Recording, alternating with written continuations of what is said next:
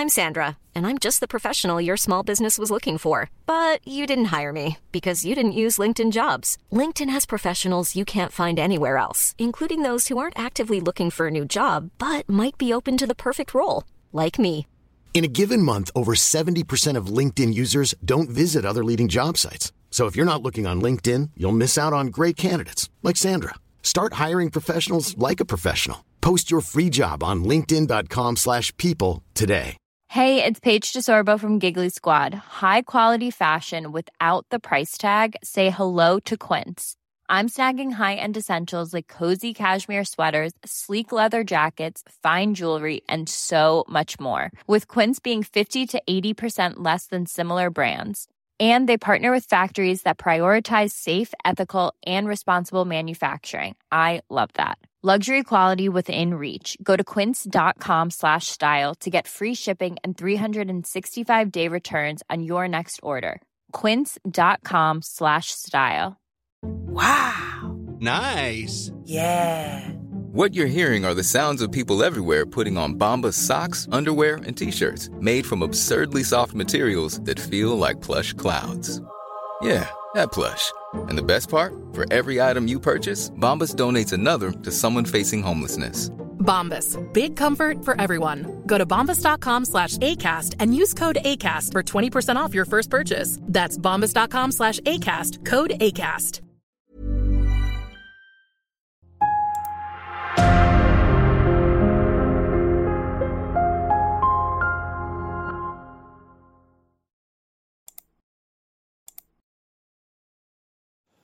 Bonjour, bienvenue sur la chaîne. Alors aujourd'hui on se rejoint comme vous l'avez vu pour parler du livre Ils ont trahi Allah de Malik Bezou. Un livre que je n'ai pas aimé et que je vais critiquer. Je vais vous expliquer les raisons pour lesquelles je ne l'ai pas aimé. Mais plus largement, j'aimerais qu'on saisisse aujourd'hui l'occasion de la critique de ce livre et de cet auteur pour s'interroger sur les raisons qui font que les mouvements réformistes en islam ne réforment absolument rien malgré une existence de plusieurs siècles. Je voudrais vous expliquer dans cette euh, vidéo ou dans cet audio pour ceux qui nous écoutent en podcast, pour quelles raisons eh bien, les mouvements réformistes sont à l'islam ce que l'homéopathie est à la médecine, c'est-à-dire au mieux quelque chose d'inutile, au pire une imposture. Alors commençons par euh, parler de ce que je n'ai pas aimé dans le livre. Alors je ne vais pas vous faire une critique point par point de tout ce que je n'ai pas aimé dans le livre, parce qu'évidemment ça prendrait des heures. Mais tous les points étant à peu près de même nature, je vais simplement lever les points que je n'ai pas aimés dans la première partie du livre, et puis vous comprendrez pourquoi je n'aime pas ce livre. Alors au tout début, déjà dans les premières pages, j'ai été choqué puisque l'auteur nous parle de chance quand il nous parle de la publication des caricatures du prophète de l'islam par Charlie Hebdo. Et il nous dit que cette publication de caricatures est une chance pour l'islam de France. Et je trouve que le mot est vraiment mal choisi parce que si ça peut être une chance pour l'islam, eh bien c'est pas du tout une chance pour les personnes qui ont perdu la vie, c'est pas du tout une chance pour les familles qui ont été laissées endeuillées, et c'est pas du tout une chance pour le traumatisme que cela a laissé dans le pays, et l'auteur qui est français et qui est censé partager les traumatismes de ce pays n'aurait pas dû parler de chance. Au mieux, c'est maladroit, au pire, c'est un manque de respect total. Ensuite, dans les quelques pages qui suivent, l'auteur nous fait cette comparaison que font beaucoup de musulmans, c'est-à-dire une comparaison entre l'islam et le christianisme. C'est une comparaison qui pour moi n'a pas de sens, parce que l'islam et le christianisme n'ont pas vu le jour au même endroit, n'ont pas vu le jour au même moment, ne se sont pas déployés au sein des mêmes populations, et n'ont pas grandi dans la même civilisation. Je ne vois pas en quoi la comparaison entre l'un et l'autre est pertinente, si ce n'est pour relativiser, voire excuser les travers de l'un par l'autre. C'est donc pour moi cette comparaison un argument retors et rhétorique pour relativiser les travers de l'islam actuel à l'aune des travers du christianisme qui date d'il y a déjà plusieurs siècles. Mais on ne peut pas relativiser les travers actuelle d'une religion à l'aune des travers anciens d'une autre religion. Ça n'a aucun sens. Et donc, dans le cadre de cette comparaison entre le christianisme et l'islam, l'auteur nous dit que la France serait, donc comprenez, comme l'islam, passée par une crise de conscience qui aurait accouché de nouvelles sacralités comme la liberté, l'individualisme et la nation. Et là, on est sur un raccourci très très important. C'est-à-dire que l'auteur nous explique que la France est simplement passée d'une sacralité à une autre, d'un obscurantisme à un autre. C'est-à-dire que pour l'auteur, on peut mettre sur le même plan l'obscurantisme religieux et la liberté, l'obscurantisme religieux et l'individualisme, l'obscurantisme religieux et la nation. La France est à mon sens surtout passée par un mouvement philosophique qu'on a appelé le mouvement des Lumières. Mais surtout, la crise de conscience, si on reprend les termes de l'auteur, n'a pas en France duré plusieurs siècles, voire près d'un millénaire comme c'est le cas pour l'islam, puisque selon les spécialistes, l'islam est en crise profonde depuis le XIIIe siècle. Dans l'islam, il semble y avoir plus que dans le christianisme. Déjà Spinoza le notait, l'islam ne laisse aucune place à la liberté d'expression ou à la liberté de penser. Mais plus récemment, des auteurs venus du Maghreb comme Boualem Sansal nous ont dépeint l'islam comme un régime totalitaire qui prétend régir la totalité de la vie du croyant, ce qui ressemble en effet à un système totalitaire tel que décrit par George Orwell dans 1984. Poelem Sansal nous explique cela dans son hommage à 1984 justement, mais appliqué aux religions. Il a nommé son livre 2084 et je vous le conseille parce qu'il explique bien tout cela. Alors bien sûr que tous les musulmans ne pratiquent pas l'islam d'une manière assidue, ce qui a amoindri ce totalitarisme dont on parle au moins en France, parce que dans les théocraties islamiques, ce totalitarisme est véritablement à l'œuvre, et ce n'est pas une vue de l'esprit. Mais il y a néanmoins en France des gens qui vivent selon des préceptes républicains et qui peuvent évidemment pratiquer l'islam sans être dans un système totalement fermé. Dans le livre à la page 26, Malik Bezou nous dit que les musulmans n'ont pas dans leur logiciel la sécularisation ou la désacralisation qu'ont les Français. Si je peux m'entendre avec l'auteur sur le constat, je vois pas en quoi ça regarde la France et les Français. N'est-ce pas à cette nouvelle religion de s'adapter à l'état de l'évolution de la civilisation française et aux mœurs et aux lois de la civilisation française? Encore une fois, je pense qu'il manque à l'islam ses philosophes des Lumières, et à défaut, on va devoir lui fournir les nôtres. Le livre nous dit également que c'est parce que l'islam n'a pas ce logiciel de désacralisation que les fameuses caricatures du prophète Mahomet ont provoqué en France, chez les musulmans, toute cette violence qui aboutira, je le rappelle, au meurtre des protagonistes de la rédaction de Charlie Hebdo. Alors l'auteur nous parle des musulmans comme s'ils venaient directement du Moyen Âge. C'est extrêmement raciste ce qu'il fait alors que bien des musulmans qui sont dans ce pays ont grandi dans les écoles de la République française.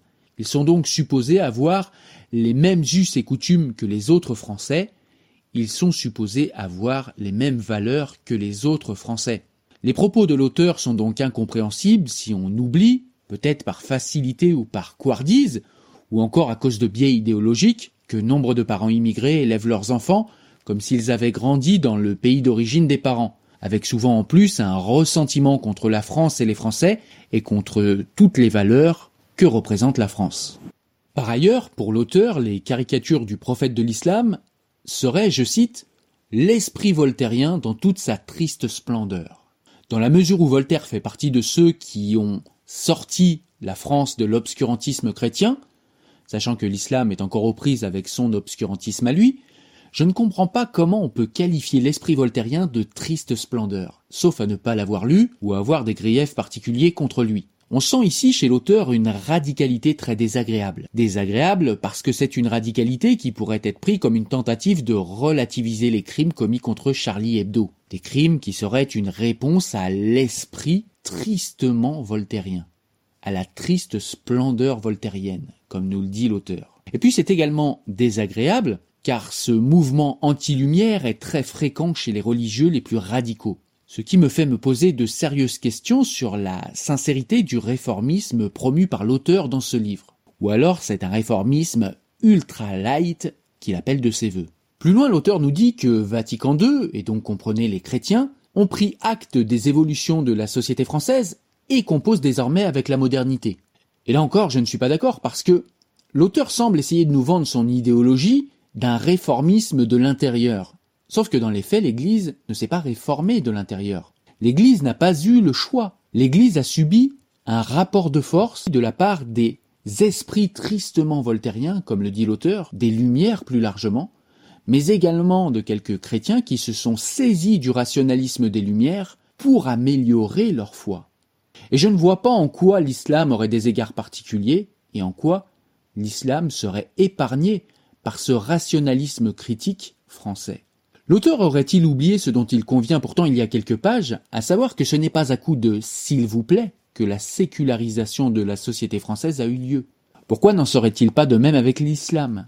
L'auteur critique ensuite l'anticléricalisme qui serait constitutif de l'identité française. Mais ça n'est pas l'anticléricalisme vécu en tant que dogme ou que religion qui est constitutif de l'identité française. C'est un esprit universaliste, républicain, issu de l'universalisme catholique et de la rationalité qui sont constitutifs de l'identité française une identité qui ne se laisse pas mener à des passions tristes pour la sacralisation de dessins. Ensuite, on a le droit au traditionnel couplet sur les colonies. Évidemment, c'est la faute des colonies françaises, comme toujours. Alors j'ai quelques éléments de réponse pour l'auteur, puisque pour lui, la France aurait un problème avec les immigrés de ses anciennes colonies, et donc, par ricochet, c'est pour ça que la France aurait un problème avec l'islam. Alors déjà, ce que je voudrais répondre à l'auteur, c'est que je ne comprends pas pourquoi certains immigrés viennent dans un pays qu'ils détestent. Parce que c'est ça qui engendre des frictions aussi. L'auteur doit également comprendre que deux anthropologies très différentes ne peuvent pas coexister dans un pays universaliste, dans un même espace géographique. Il faut choisir. Et donc s'il faut choisir, peut-on reprocher à la France de choisir son anthropologie, celle qui est issue du christianisme et des Lumières? La France n'a pas de problème avec les immigrés de ses anciennes colonies. La France a un problème avec l'islam, d'où que vienne ce dogme religieux. Et pas seulement avec les citoyens qui ont des origines dans les anciennes colonies. D'ailleurs, nombre de musulmans partis rejoindre Daesh étaient des convertis de souche, par exemple. Mais on a également des immigrés qui posent problème, comme des immigrés pakistanais ou d'autres pays du Moyen-Orient que la France n'a jamais colonisés. La France a un problème avec le wahhabisme en réalité, qui ne vient pas du Maghreb. D'ailleurs, il n'y avait aucun problème avec les premières vagues d'immigration venant du Maghreb et avec le type d'islam qu'ils pratiquaient à l'époque. C'est le dogmatisme et l'impérialisme religieux des Wahhabites que combat la France, et à raison, parce que le Maghreb n'a pas assez mené ce combat. Et que voit-on au Maghreb à cause de cela? Eh bien, on voit de nombreuses tensions, des torsions des droits les plus élémentaires, des torsions démocratiques, des tensions théologico-politiques, au sein de ces pays. Alors a-t-on le droit d'espérer mieux pour la France, y compris pour les banlieues françaises? Eh bien je fais partie de ceux qui pensent que oui, et donc que la France a raison de se défendre contre ce wahhabisme que vous semblez ne pas assez combattre, monsieur Bézou. Je trouve que l'auteur, comme beaucoup d'autres auteurs d'ailleurs, prend trop souvent l'histoire coloniale comme excuse au fanatisme actuel des pays musulmans et au fanatisme actuel de certains musulmans en France. D'autres pays qui n'ont pas d'histoire coloniale, comme la Suède par exemple, ont exactement les mêmes problèmes que la France avec le radicalisme islamique et l'islamisme. Je pense que M. Bézou, comme beaucoup d'auteurs, confondent ou font exprès de confondre une corrélation avec un rapport de cause à effet. La corrélation, c'est que tous ceux qui viennent des anciennes colonies françaises sont musulmans. Mais c'est une corrélation. Mais le rapport de cause à effet, c'est que tous les terroristes sont musulmans actuellement et que tous les islamistes sont musulmans. Ça, c'est un rapport de cause à effet qui fonctionne y compris dans les pays qui n'ont pas de passé colonial. Derrière la haine du perturbateur, il y a la peur de la déliquescence de la civilisation arabo-musulmane pour tous les pays musulmans, nous dit l'auteur. Je pense quant à moi qu'il faut avoir une foi bien fragile pour avoir peur d'une autre civilisation, quand on prétend être la civilisation qui obéit à Dieu, quand on prétend être dans la main de Dieu. De plus, ces peuples doivent comprendre que leur problème est justement leur sclérose théologico-politique et leur peur de l'avenir, et non la sécularisation ou la modernité, comme ils le pensent. Et ce n'est pas ce qu'explique ce livre, c'est ce que j'attendais de ce livre. Mais ce livre reste en surface, ou tape à côté, sur bien des sujets. On arrive à la page 39 où on a encore droit à une accusation contre les Lumières qui aurait, je cite, propulsé la France dans l'ère de l'anthropocentrisme, alors qu'ils ont surtout sorti la France de l'obscurité et prôner la rationalité face à l'ignorance crasse et au bigotisme. Je comprends mal cette haine rentrée de l'auteur face aux Lumières qui, eux, n'ont jamais prôné la mise à mort de leurs dissidents et n'ont jamais pris appui sur un corpus médiéval pour dessiner un horizon à leurs congénères.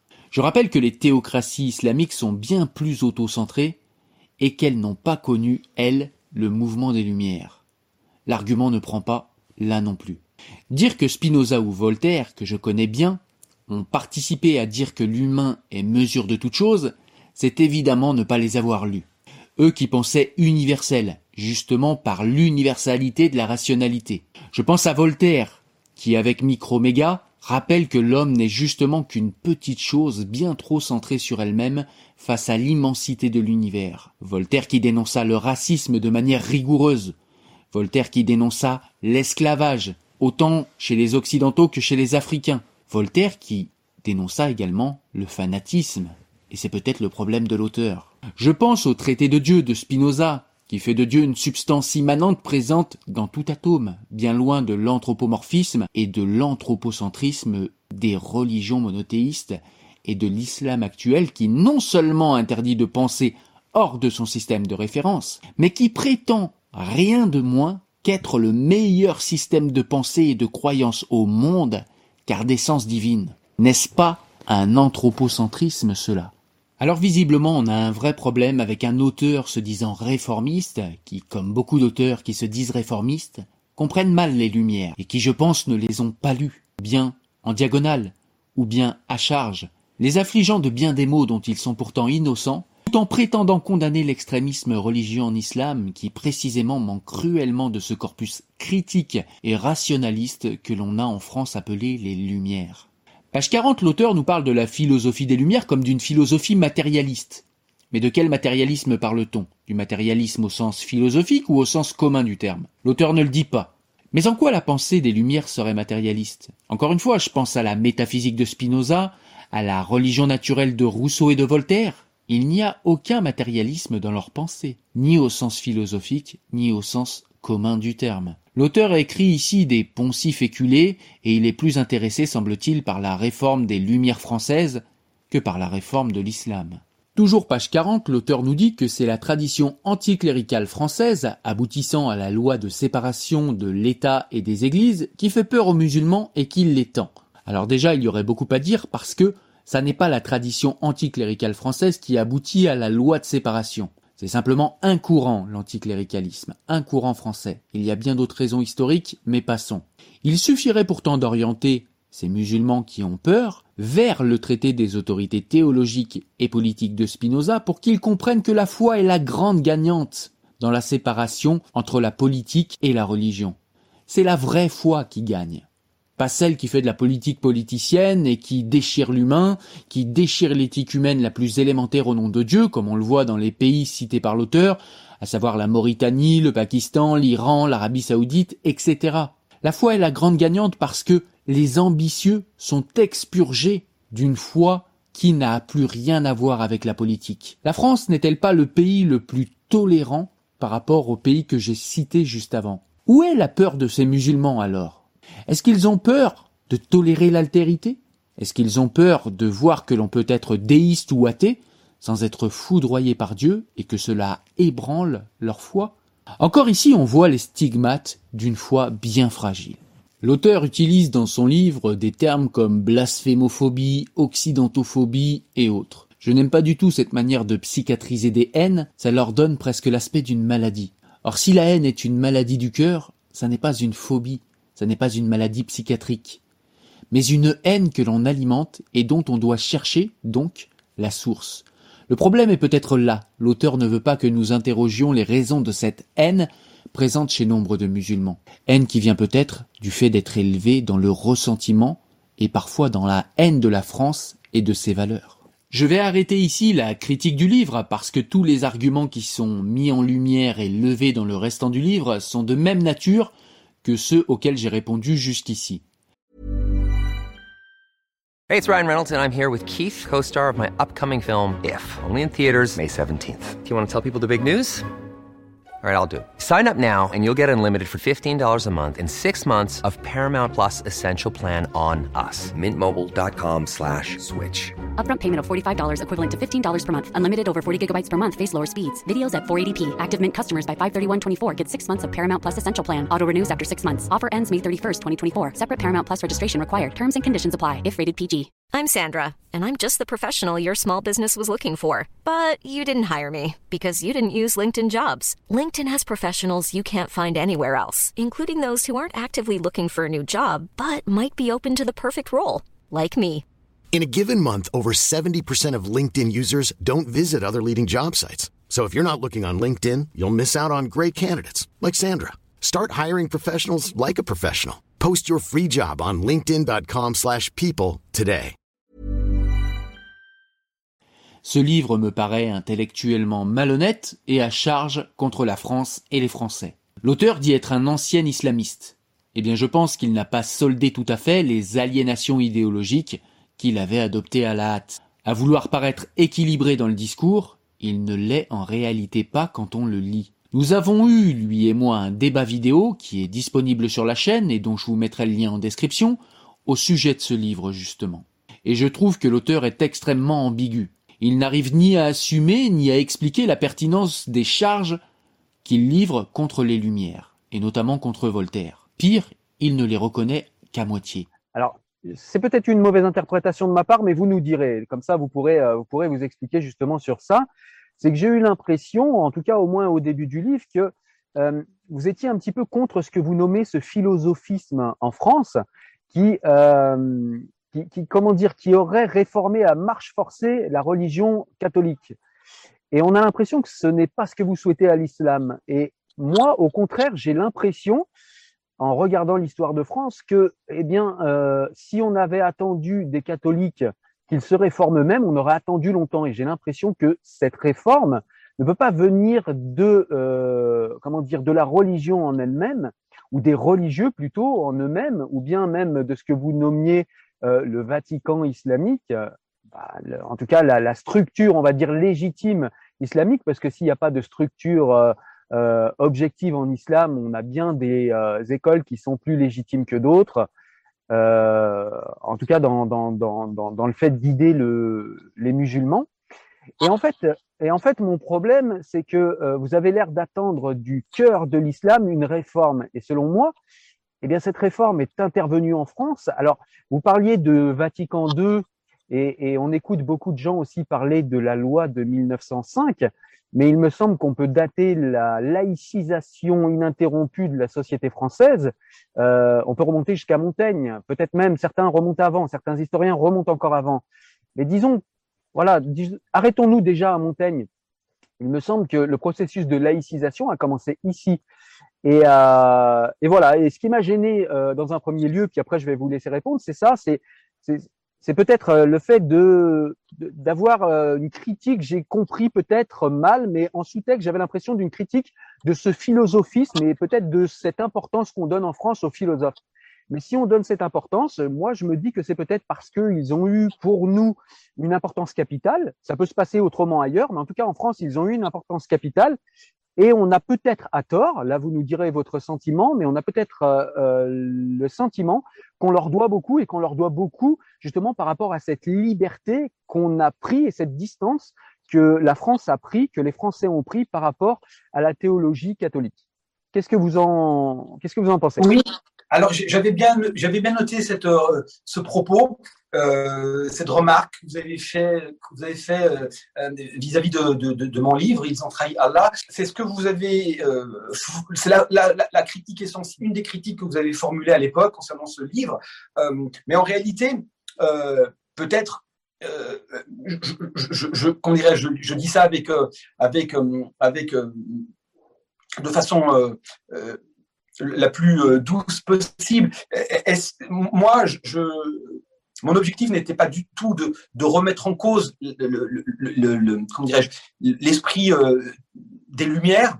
Euh, encore que on a le droit d'être critique vis-à-vis des philosophes des Lumières, euh, parce qu'il y a eu aussi du sectarisme. J'en avais fait un article d'ailleurs euh, dans lequel j'épinglais quelques tendances sectaires chez certains philosophes des Lumières, mais ce, que je, ce, que, ce qui est important de dire, c'est qu'effectivement, et vous avez tout à fait raison, depuis, depuis et certains historiens le disent, et, et, d'un point de vue dynamique, clairement, depuis, depuis Luther, on peut, on peut considérer que Luther, dès lors qu'il a osé, euh, donc, euh, la grande figure du protestantisme à l'époque de, la guerre des, des, guerres de religion, pardon, il est le premier à avoir mis peut-être une, couche, la première couche de modernité, sans, sans savoir et sans le vouloir, parce qu'il a osé critiquer euh, la papauté, le papisme, comme il disait, il détrait les, adeptes de, du pape en les appelant les, papistes.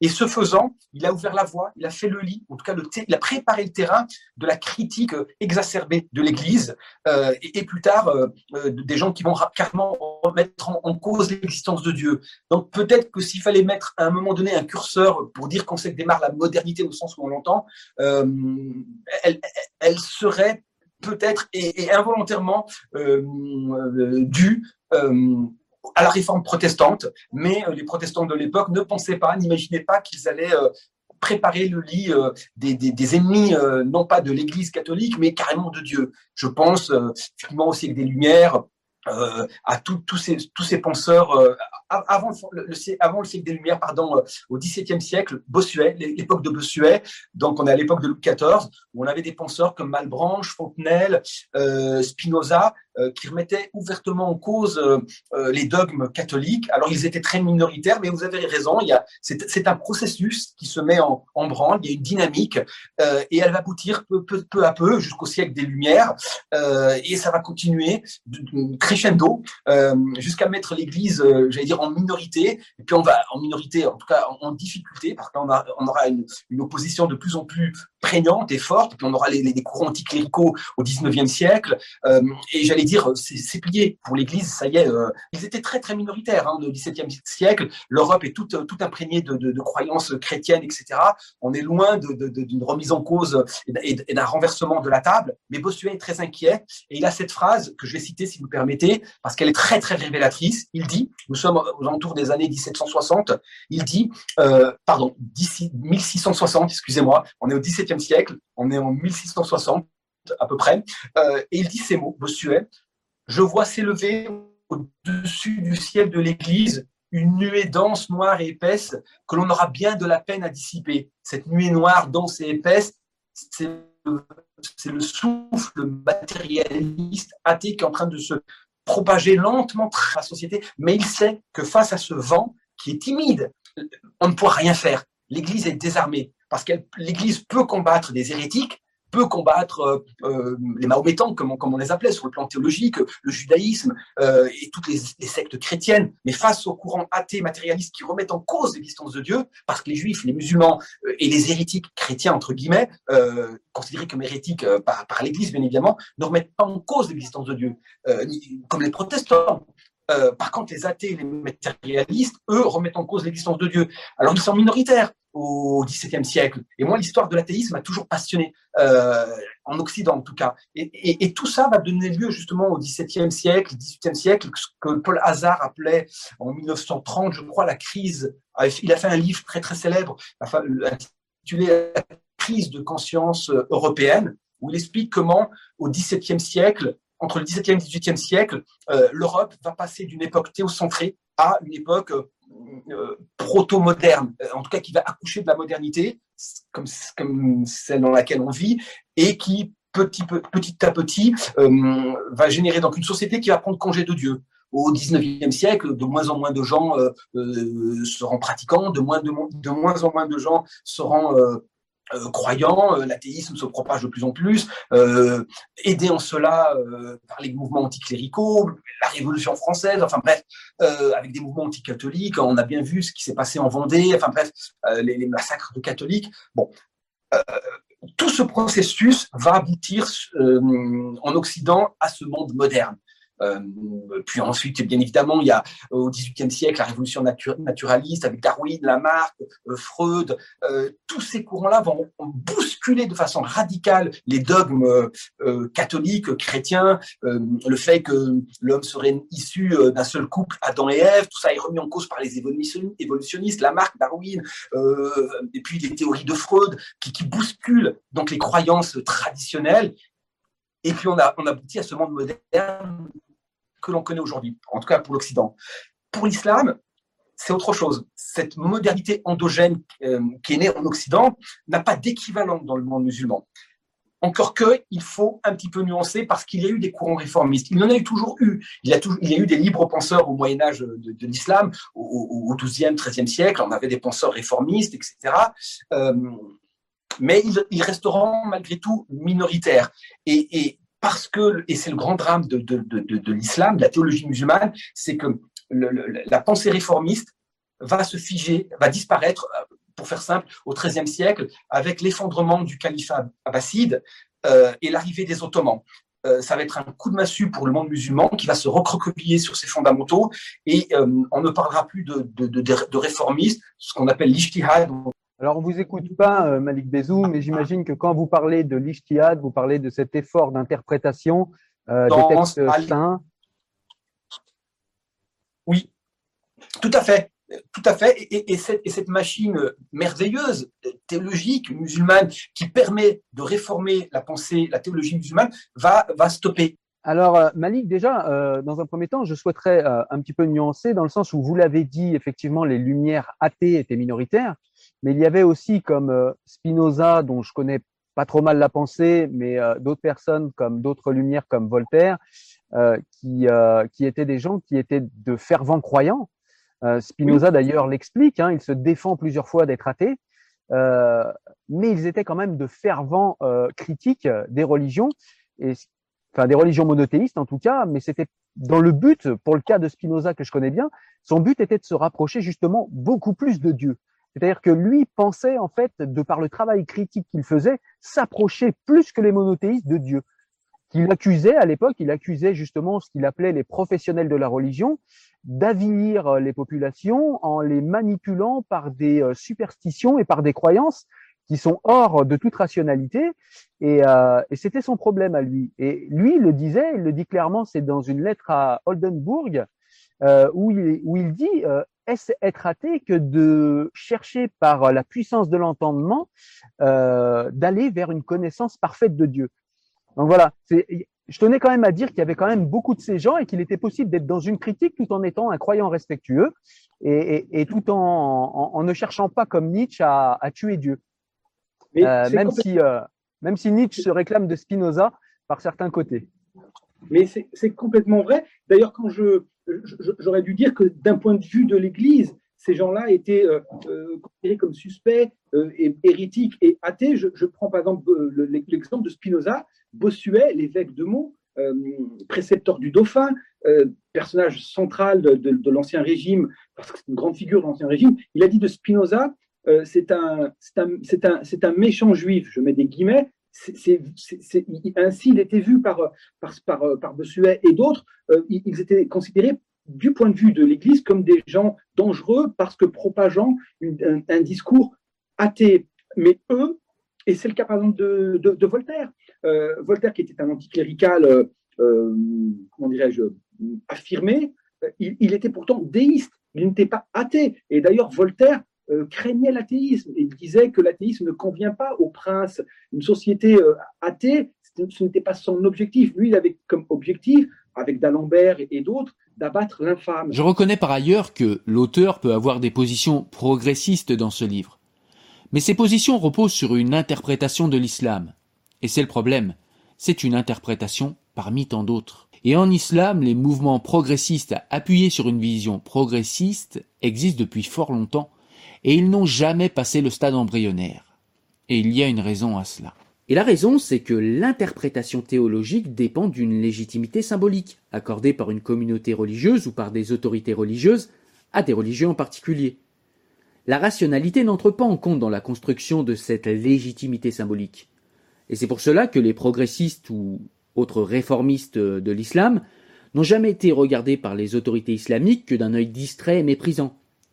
Dans la mesure où ils n'ont aucune légitimité symbolique, les progressistes et les réformistes ne représentent aucun danger pour les autorités réactionnaires de l'islam, et aucune force réflexive au sein de la communauté à laquelle ces réformistes et ces progressistes prétendent s'adresser. Et voilà précisément pourquoi les Lumières en France ont réussi là où les réformistes musulmans échouent depuis plusieurs siècles maintenant. Les Lumières ne se sont pas réclamées d'une quelconque légitimité religieuse ou théologique, ils ont opéré une scission nette d'avec les spéculations théologiques en faisant émerger un concept beaucoup plus puissant, la rationalité. C'est en effet par les forces de la rationalité que les Lumières ont imposé un rapport de force à l'Église, entraînant même certains religieux dans cette critique rationnelle de l'Église. C'est la raison pour laquelle les critiques que les Lumières ont formulées à l'Église sont fortement à propos de nos jours pour les adresser à l'islam. Et c'est pour cette raison que même les mouvements réformistes de l'islam n'aiment pas les Lumières, comme c'est le cas de l'auteur du livre dont on a parlé juste avant. Ils n'ont pas compris que leur réformisme spéculatif n'aura aucune influence sur les autorités islamiques mondiales, comme les théocraties islamiques encore en place, et autres universités à Lazare en Égypte. Seul un mouvement rationaliste pourra imposer par un rapport de force suffisant, parce que objectif et détaché de la théologie, pour que l'islam évolue. Cette vidéo est à présent terminée, je vous souhaite une excellente journée, j'espère que vous avez aimé cette vidéo, si vous l'avez aimée n'hésitez pas à la liker, à la partager, ou à la réécouter. Je vous dis à très bientôt. Au revoir.